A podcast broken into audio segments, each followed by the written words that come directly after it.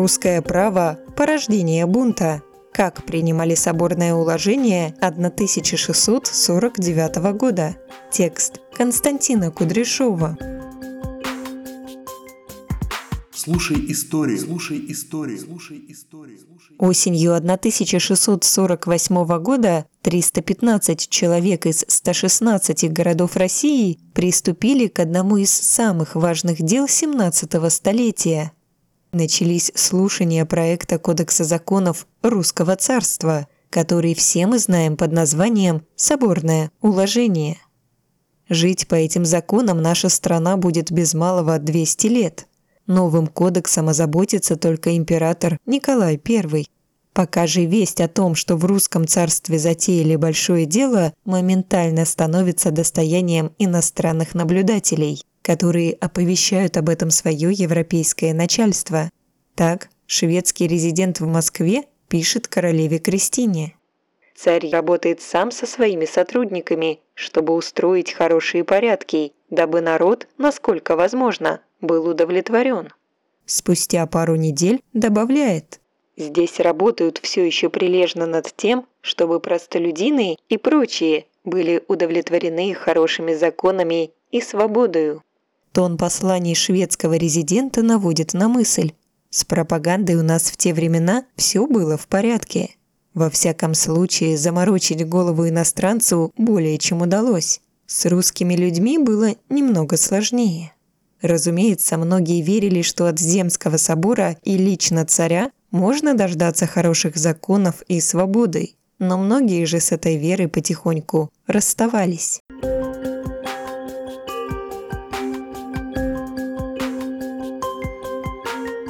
Считается, что 19-летний царь Алексей Михайлович, пусть и не без помощи патриарха Иосифа, предпринял этот шаг только и исключительно в силу объективных обстоятельств. Дескать, последний сборник законов, знаменитый судебник 1550 года, приняли еще при Иване Грозном. И с тех пор накопилось столько указов, зачастую противоречащих друг другу, что пора бы навести в этом деле порядок. Реальности это соответствует хорошо, если наполовину. Да, запутанность в законах и указах тогда действительно была и, скорее всего, осознавалась на высшем уровне – но до поры от этого предпочитали отмахиваться, как отмахнулись в 1637 году при отце царя Алексея Михаиле Федоровиче.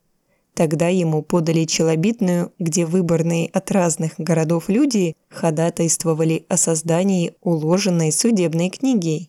Ну и положили ту челобитную, равно как и с полсотни других таких же, под сукно, потому что и без того проблем хватает.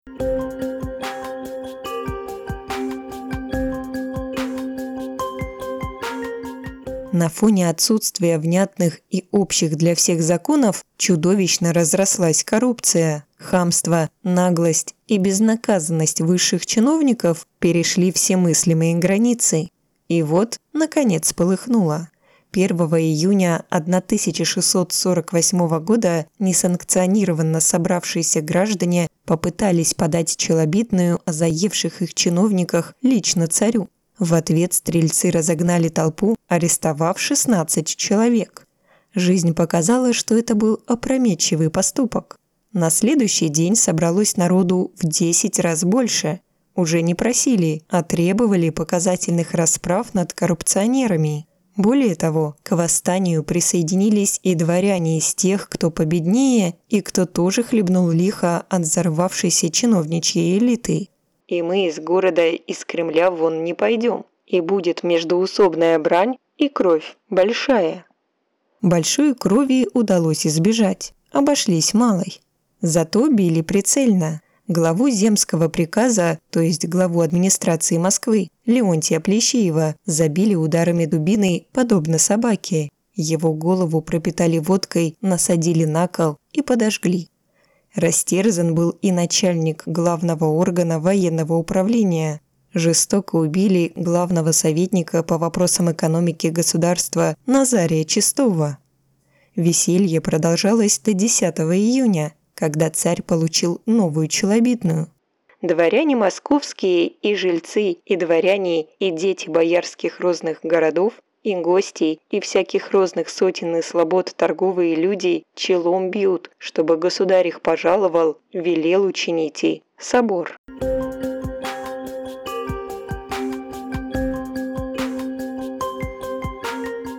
Добрым словом и револьвером можно добиться большего, чем одним добрым словом. До этих слов знаменитого гангстера Аль Капоне оставалось еще лет 300, но общий смысл формулы был доступен и в 17 столетии. Челобидную, подданную в разгар несанкционированных действий, класть под сукно никто не решился.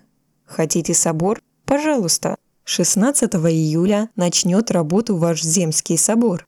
Законов хороших нет. Будут. Сделаем в лучшем виде и побыстрее. Действительно, работа велась с невероятной скоростью. Другое дело, что закон, рожденный бунтом, оказался довольно-таки своеобразным.